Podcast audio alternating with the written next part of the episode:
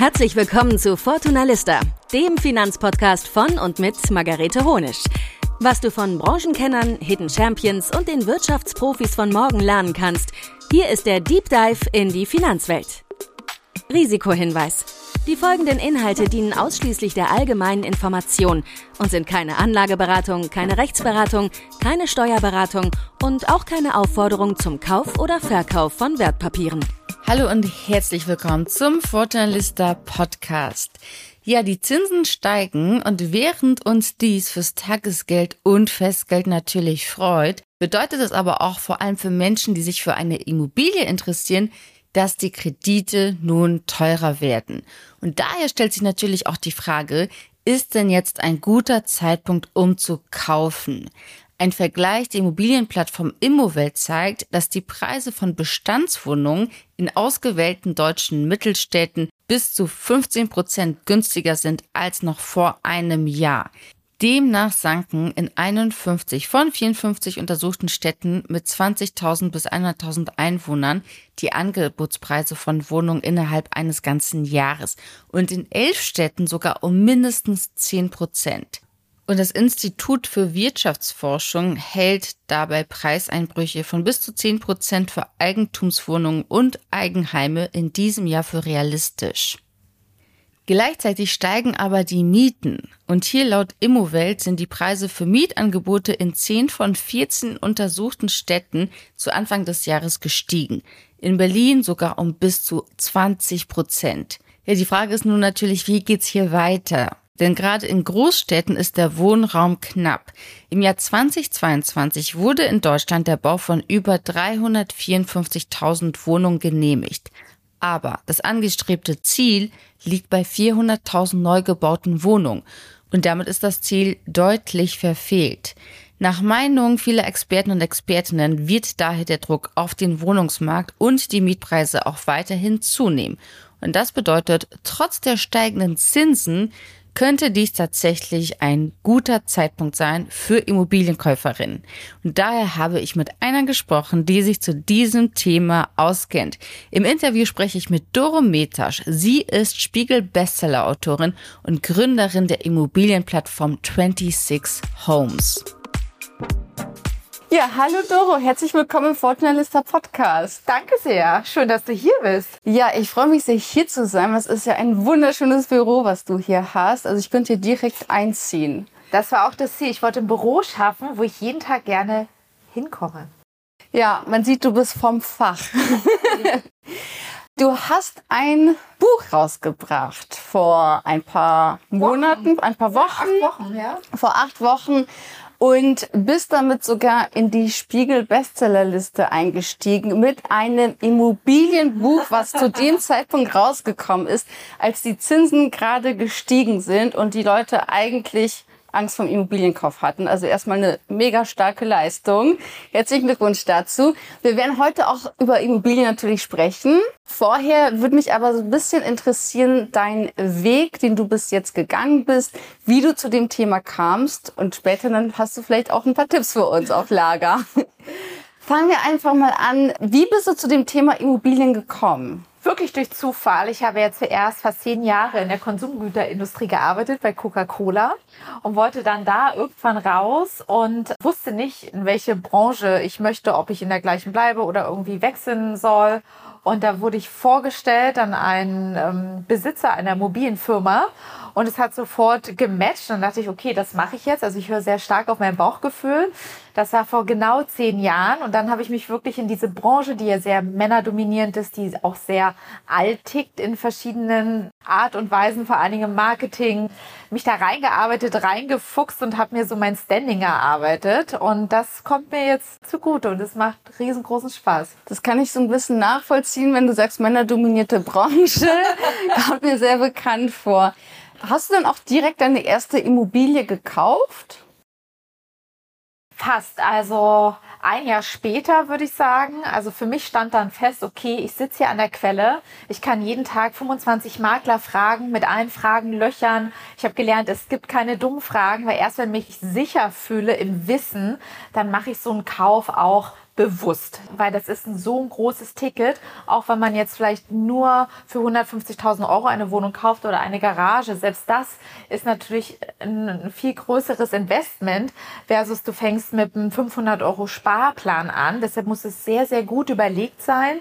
Und erstmal habe ich mein Wissen aufgebaut, Fragen gestellt und dann habe ich ganz viele Wohnungen angeschaut, wirklich ein Jahr lang, bis ich dann zugeschlagen habe das erste Mal. Das war dann in 2015. Und was war der Anlass oder was hat dich davon überzeugt, dass genau das die perfekte Wohnung jetzt für dich ist? Auch Bauchgefühl, muss ich sagen. Also ich bin ein sehr intuitiver Mensch. Ich bin da reingelaufen. Es war jetzt nicht der perfekte Grundriss. Aber ich dachte mir so, okay, wow, das berührt mich. Ähm, eine Altbauwohnung mit Stuck im tollen Kiez. Und ich dachte, hier möchte ich leben. Und anders als andere, die natürlich erstmal als Kapitalanlage kaufen, was vielleicht finanziell wirklich auch viel mehr Sinn macht, habe ich als erstes eine selbstgenutzte Immobilie gekauft und danach drei weitere Kapitalanlagen. Das heißt, du hast die Wohnung gekauft und bist dann wirklich selbst auch eingezogen. Genau. Und wohnst du noch in der Wohnung? Ja. Sehr schön. Okay, dann war das anscheinend doch die richtige Wahl. Das war die richtige Wahl, weil die könnte ich schon nach zwei Jahren steuerfrei verkaufen. Jetzt haben die Wohnungen ja nicht mehr so große Wertsteigerungen wie vor drei, vier, fünf, sechs Jahren. Aber selbst nach zwei Jahren hätte ich die schon steuerfrei mit Wertsteigerung verkaufen können. Heute ist diese Einheit das doppelte Wert was mich sehr ähm, happy macht natürlich. Ich würde sie aber nie verkaufen, wenn ich nicht müsste, ehrlich gesagt. Danke, jetzt hatten wir auch schon den ersten Immobilientipp. Also zwei Jahre, wenn ich selbst drin wohne, zwei Genau. Jahre kann ich das dann sozusagen steuerfrei verkaufen. Genau, ist, aktuell ist es natürlich sehr unrealistisch, in den zwei Jahren eine Wertsteigerung zu erzielen, die die Kaufnebenkosten, also Maklergebühr, Notar, Grundbucheintrag und die Grunderwerbsteuer, also so eine Wertsteigerung hinzulegen, das sind ja 10 bis 12 Prozent in der Regel. Klar, wenn man in Bayern wohnt und ohne Makler kauft, dann sind es ist es vielleicht die Hälfte. Aber trotzdem, in zwei Jahren kann man das gerade realistisch, es sei denn, man kauft ganz günstig ein. Man sagt ja auch oft, der Gewinn liegt im Einkauf. Gerade bei Immobilien, das ist wirklich das Wichtigste, nicht mehr erzielen. Aber theoretisch, ja, nach zwei Jahren kannst du steuerfrei verkaufen. Und wenn du eine Wohnung als Kapitalanlage kaufst, die du vermietest, nach zehn Jahren. Okay. Und was wirst du sagen jetzt für alle, die zuschauen oder zuhören? Wie viel Geld brauche ich denn jetzt realistischerweise, um zu sagen, ab da kann ich jetzt wirklich auf Immobiliensuche gehen? Also das muss ich ganz offen sagen, hat sich in einem Jahr drastisch geändert, weil bis vor einem Jahr, vor einem Jahr waren wir so bei zwei, zweieinhalb Prozent Zinsen, das weiß ich, weil ich dann noch eine weitere Kapitalanlage gekauft habe. Und da ging es wirklich so wochenweise hoch. Und ich glaube, ich habe bei 2,4 Prozent noch zuschlagen können. Aber rechnen wir jetzt noch mal ein gutes Jahr zurück. So Anfang 2022 konnte wirklich jeder mit einem geregelten Einkommen mit vielleicht 10.000 Euro Eigenkapital, weiß ich nicht, eine 100, 110 Prozent Finanzierung machen und sich eine Immobilie kaufen. Das hat sich geändert. Die Zinsen sind gestiegen. Wir sind im Moment bei circa 4 Prozent. Das heißt, mein monatlicher Aufwand ist halt viel, viel höher geworden. Und so fallen halt ganz viele Personen weg, die sich jetzt eine Finanzierung leisten können. Und natürlich, je mehr Eigenkapital ich mitbringe, desto besser wird auch meine Finanzierungsrate. Und so das, was ich sehe, nicht was man mitbringen muss, weil natürlich kannst du auch noch zu 100 Prozent finanzieren irgendwo. Bei Käufern, was ich beobachte, dass 60 bis maximal 70 Prozent finanziert werden vom Kaufpreis und der Rest wird als Eigenkapital mitgebracht. Das heißt hier nochmal der Gap zu den 100 Prozent und dann nochmal bis zu 12 Prozent für die Kaufnebenkosten, damit man eine gute Finanzierung auch hinbekommt.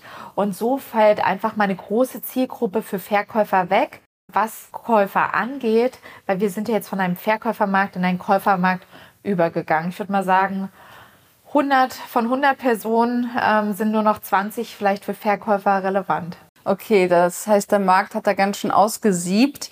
Vielleicht für diejenigen, die jetzt zuhören und noch gar nicht mit Immobilien sich irgendwie beschäftigt haben. Kannst du einmal kurz erklären, was bedeutet denn eine hundertprozentige Finanzierung und was bedeutet eine 110-prozentige Finanzierung? Also ganz einfaches Beispiel. Es gibt einen Kaufpreis, 200.000 Euro und ich kann den Kaufpreis zu 100% finanzieren und bringe dann noch Geld aus Eigenkapital, also das, was ich auf der Bank habe, was ich angespart habe, mit.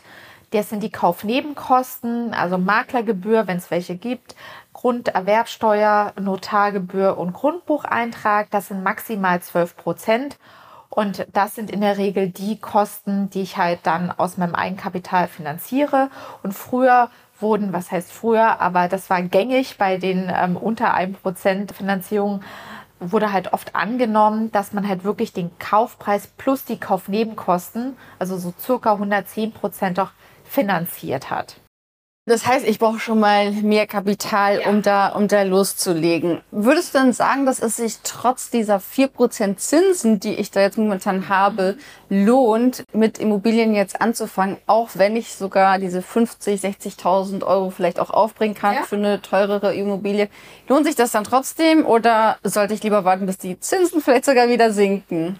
Das weiß ja niemand. Also die Glaskugel hat niemand. Wir sind ja jetzt auf einem normalen Zinsniveau. Wir sind halt verwöhnt von den Zinsen der letzten Jahre. Das muss man ganz klar so sagen. Ich persönlich finde es auch gut, dass ich jetzt alles mal so ein bisschen ein pendelt, weil dieses Pricing, was jedes Jahr weiter, weiter, weiter gegangen ist, es war ja auch nicht normal und nicht gesund, ganz ehrlich. Ich würde jetzt sogar sagen, jetzt ist ein super Zeitpunkt, wenn man Eigenkapital hat und die Immobilienprofis kaufen jetzt wirklich antizyklisch, weil man hat viel mehr Auswahl und man hat auch einen Verhandlungsspielraum der ist ganz einfach da und so wird halt am Ende des Tages natürlich gerechnet. Ich habe einen höheren Zinsaufwand, ich kann aber vielleicht bei der Immobilie verhandeln und in manchen Städten gehen bei Bestandsimmobilien die Preise auch zurück. Nur bei Berlin ist es gerade nicht so. Das ist noch so die einzige Ausnahme. Und so am Ende, wenn es sich rechnet, macht es weiterhin Sinn. Der Druck auf den Mietmarkt ist natürlich enorm gestiegen, weil sich die Menschen die sich Eigentum jetzt nicht mehr leisten können, müssen mieten. Deshalb ist die Nachfrage da nochmal höher. Und so kaufen jetzt viele Profis, die Eigenkapital haben und vermieten dann am Ende des Tages einfach alles durchkalkulieren. Du hast gerade gesagt, man kann auch verhandeln. Ja. Das würde mich jetzt auch mal interessieren, weil ich weiß, du schaust auch Selling Sunset natürlich. ich auch. Und was ich da immer wieder sehe, ist dann, dass es Angebote gibt, irgendwie, okay, 3,9 Millionen Euro ist der, äh, Dollar ist der Kaufpreis. Und dann sagen die, okay, aber ich leg's jetzt Cash hin und dann habe ich irgendwie nur noch 3,5 Millionen. Geht es wirklich so einfach? Weil man sieht das so oft, dass das so hin und her geschachert wird und die hunderttausenden Euro. Ist es wirklich so, dass ich jetzt sagen könnte, pass auf, ich habe jetzt ein bisschen mehr Cash und man kann den Kaufpreis richtig drücken? Und was habe ich ansonsten vielleicht für Hebel in der Hand, wenn ich wirklich verhandeln will? Seien wir mal realistisch. Also wir beide würden weder als Investment noch als Privatnutzung für 3,9 Millionen was kaufen. Ja, das ist natürlich, hast du da einen ganz anderen Verhandlungsspielraum. Wir schneiden da mal eine Null ab und sind da vielleicht bei einem Investment bei 390.000 Euro, was wir vielleicht auch auf 350 runter verhandeln könnten, wenn wir zum Beispiel sagen, das ist meine Finanzierung oder ich habe das im Eigenkapital, das ist mein Nachweis und ich gehe mit dir übermorgen zum Notar. Also das sind alles Möglichkeiten und Hebel, die man hat bei Bestandsimmobilien, beim Neubaukauf muss man a zwei Wochen warten, um dann zum Notar zu gehen, wenn man gewerblich kauft. Und da kann man auch fast gar nicht verhandeln, weil es da kalkulierte Kosten gibt. Aber das kann man genauso umsetzen, weil der Verkäufer hat nicht mehr so viele Käufer zur Auswahl. Und wenn er es eilig hat und ähm, die Bedingungen stimmen, da lassen sich natürlich auch viele drauf ein. Was würdest du mir jetzt empfehlen als jemand, der jetzt noch keine Immobilie hat? Sollte ich, wenn ich eine kaufen möchte, eher nach Bestandsimmobilien schauen oder sollte ich vielleicht eher nach neuen Immobilien schauen? Also gibt es da irgendwo so ein paar Fallen, auf die ich reinfallen könnte oder Dinge, wo ich vielleicht ein bisschen aufpassen muss? Selbstverständlich. Also es gibt für beides Pro und Cons. Also Bestandsimmobilien natürlich findest du in etablierten Lagen. Ganz klar, wo du weißt, okay, das kann ich immer vermieten. Du überlegst, steht dieses Haus in 20, 30 Jahren noch? Finde ich da in 20, 30 Jahren noch Mieter? Wenn du dir diese Fragen mit Ja beantworten kannst, das ist schon mal super. Und dann natürlich ein Blick in die Unterlagen. Wohngeldabrechnung, Wirtschaftsplan. Hat das Haus Instandhaltungsrücklagen? Ich prüfe gerade den Kauf für eine Freundin, auch eine kleine Einheit zur Anlage. Da sind jetzt nur 30.000 Euro in der Kasse was viel erscheint, ist es aber nicht, wenn zum Beispiel mal ein Dach gemacht werden muss oder die Wärmetechnik erneuert werden muss. Also da muss man irgendwie gucken und prüfen, weil dann können unvorhergesehene Einlagen oder Sonderumlagen auf dich zukommen und da muss jeder halt anteilig zahlen. Das ist wichtig zu wissen beim Bestand und du weißt nie, welche energetischen Anforderungen auf einen zukommen. Also ja, ich würde mal sagen, es gibt halt da zwei Risiken. A, das Thema Mietpreispolitik generell bei Bestandsimmobilien Gibt es einen bundesweiten Deckel mal irgendwann? Oder gibt es irgendwelche Restriktionen, mit denen man heute noch nicht kalkulieren kann? Das ist und bleibt einfach ein Risiko, was man wissen muss. Und das Zweite ist wirklich diese energetischen Anforderungen. Wir haben Klimaziele zu erreichen. Was kommt da noch auf uns zu, wenn wir über Bestandsimmobilien sprechen? Deshalb Vorteil vom Neubau und ich glaube wirklich auch, meine nächste Immobilie wird auch eine Neubauimmobilie, auch wenn ich da erstmal mehr Geld auf den Tisch lege. Aber die Grundrisse sind besser. Ich habe eine höhere Wohnqualität. Ich sage jetzt mal bodentiefe Fenster, Fußbodenheizung und vielleicht technische Gadgets. Es ist besser gedämmt, wirklich eine ganz neue Energietechnik und teilweise werden jetzt schon Projekte hergestellt, gebaut mit Ökostrom, die jetzt schon die Klimaziele von 2030 erreichen. Also ich finde, das hat beides Vor- und Nachteile und man muss es für sich selber einfach evaluieren. Würdest du dann eher sagen, so eine Immobilie mit einem Energieausweis Klasse EF, würdest du empfehlen, die Finger von zu lassen? Eher ja. Man sieht ja auch, die EU, die ist da jetzt ja auch ganz schön dran, da ja viele Richtlinien auch aufzusetzen. Und das ist etwas, was mich zum Beispiel persönlich auch ein bisschen zurückschreckt, weil ich mir denke, es ist halt so schwierig, das abzuschätzen, was da tatsächlich noch auf uns zukommt. Ja. Genau, also das ist auch schwierig. Das sind ungewisse Komponenten, ganz klar. Aber natürlich muss sich die Regierung auch Gedanken machen, mhm. was bedeutet das dann für alle, egal ob das große Investoren oder kleine sind, wie wir das welche sind. Und ähm, wie geht man dann dementsprechend auch damit um? Wenn du jetzt eine neue Immobilie betrittst, ja. ja, die Tür geht auf, du bist zum ersten Mal drin. Worauf schaust du als erstes? Was fällt dir als erstes auf? Bevor ich da reingehe, auf jeden Fall schaue ich mir erstmal die Lage an. Wenn es ein mhm. Investment ist, würde ich da selber leben wollen. Ist es super für einen Mieter, eine Mieterin? Da gibt es so Pros und Cons natürlich auch. Dann schaue ich mir den Grundriss an. Also habe ich da eher zwei kompakte Zimmer auf 50 Quadratmeter oder ist das halt ein großer Raum? Und besonders schaue ich immer drauf, ich kaufe eher unsanierte Immobilien, die ich dann selbst nochmal pimpe, um so ein bisschen Geld zu sparen und eine sofortige Wertsteigerung zu erzeugen, versus was, was irgendwie kernsaniert ist, weil ich da immer mehr bezahle und natürlich auch die Kaufnebenkosten auf diese Renovierungskosten oder Sanierungskosten halt draufkommen, die jemand anders für mich getan hat. Aber ich brauche natürlich auch Zeit, weil das ähm, braucht viel Zeit und ich unterschätze es selbst immer wieder, wenn man an eine Immobilie rangeht, egal ob man sie nur verschönert oder kernsaniert. Und dann gucke ich mir das an, wo könnte was wie stehen, wie sind die Sonnenverhältnisse, kommt da genügend Licht rein, aber auch wie ist das Haus, wie ist das Treppenhaus, gibt es Lärm, gibt es zum Beispiel Gerüche, ist da ein Restaurant unten mit dem Haus, was die Mieter stören könnte? Oder wird nebenan bald ein großes Projekt gebaut kann es da eine Mietminderung geben aufgrund des Lärms. Also es sind ganz viele Faktoren am Ende des Tages, die ich immer so durchratter, wenn ich da durchlaufe. Da gibt es wahrscheinlich bei dir auch eine Checkliste oder eine Übersicht, worauf man achten muss, oder? Sicherlich. Also in dem Buch Unlocket heißt es, ähm, gibt es sehr viele Checklisten, egal ob Altbau versus Neubau, Selbstsanieren versus Kernsaniert kaufen, privat verkaufen oder mit einem Makler verkaufen. Also hier habe ich so all mein Wissen reingepackt, ähm, was ich mir selbst angeeignet habe und natürlich so Basiswissen, was ja generell verfügbar ist, habe ich nochmal auch in meinen eigenen Geschichten verpackt, damit es anfassbar ist. Und auch mein letztes Investment, weil das hat mir immer geholfen, wenn ich das Freundinnen erklärt habe. Die sagen, ich wollte mit dem Thema mal einsteigen. Ich deshalb hier, guck mal, das ist meine Rechnung. Kaufpreis waren, ich weiß noch auswendig, 232.000 Euro. Das sind die Kaufnebenkosten, das sind die Renovierungskosten. Das erzähle ich jetzt an Miete. Das sind meine Finanzierungskosten nach zehn Jahren. Wenn das Finanzierungsangebot ausläuft, dann habe ich drei Optionen, eins, zwei, drei, um das mal wirklich an diesen echten Zahlen halt zu zeigen. Ich glaube, das hat vielen geholfen und das war mir auch wichtig, als ich hier dieses Buch geschrieben habe, da echte Beispiele zu geben. Das finde ich auch gut, weil das Buch dich ja nicht nur begleitet zum Kauf hin, sondern auch wirklich, wenn man eben dann schon diese Immobilie hat und es diese zehn Jahre sind rum, dass man dann auch weiß, was mache ich denn jetzt, wenn die Zeit abläuft. Also von daher auf jeden Fall nochmal die Empfehlung, das auch zu kaufen und sich da einzulesen, gerade mit den äh, tollen Geschichten auch zwischendrin. Was würdest du denn jetzt sagen, wenn du jetzt jemandem nur drei Tipps geben darfst zum Thema Immobilien? Was sind die drei Tipps, wo du sagen würdest, das ist super wichtig, das sollte man auf jeden Fall beachten? Das erste, zuerst die Finanzen checken. Und was kann ich mir leisten? Womit bin ich auch entspannt? Was lässt mich nachts ruhig schlafen? Weil nur wenn ich das weiß, weiß ich, was ich hinterher suchen kann, in welchem Rahmen, bevor ich irgendwie loslege, ganz viel Zeit und Nerven und Energie verschwende.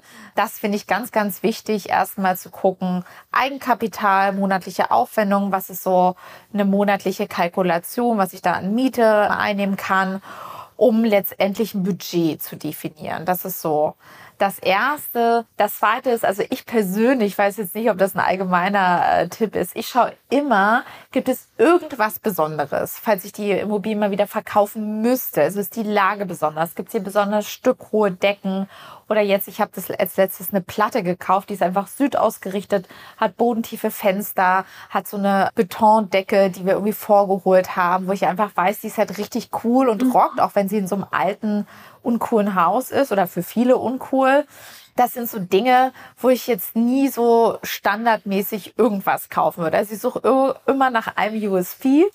Und das letzte ist natürlich, der Gewinn liegt im Einkauf, nicht über dem Durchschnitt zu kaufen, was es halt in der Region oder im Bezirk oder in der Stadt, je nachdem, in welcher Größe man sich bewegt, sondern immer versuchen, drunter im Quadratmeterpreis zu sein. Okay, also das heißt Budget, USP und einen guten Preis finden. Sehr schön. Vielen lieben Dank Gerne. für all, all deine Insights und ich weiß auch, ich werde mit deinem Buch als Bibel auch vornehmen, wenn ich eine Immobilie kaufen Wann will. ist es denn soweit? Ah, das weiß ich noch nicht. mal schauen, mal schauen. Momentan mag ich tatsächlich die Flexibilität von Aktien und ETFs. Aber wenn es soweit ist, dann weiß ich jetzt, an wen ich mich ja wenden kann. Vielen lieben Dank, dass du Gerne. dabei warst. Gerne. Ja, das war das Interview mit Doro Metasch. Und wenn ihr euch jetzt auch für eine Immobilie zur Altersvorsorge interessiert, dann kauft euch unbedingt Doros Buch Unlock It und abonniert auch ihren tollen Newsletter. Den findet ihr unter 26homes.com. Vielen Dank fürs Zuhören. Das war Fortuna Lista, der Finanzpodcast von und mit Margarete Honisch. Wenn du Lust auf weitere Infos rund um Finanzen hast, dann geh jetzt auf fortunalista.de oder folge uns auf Instagram unter fortunalista. Bis zum nächsten Mal.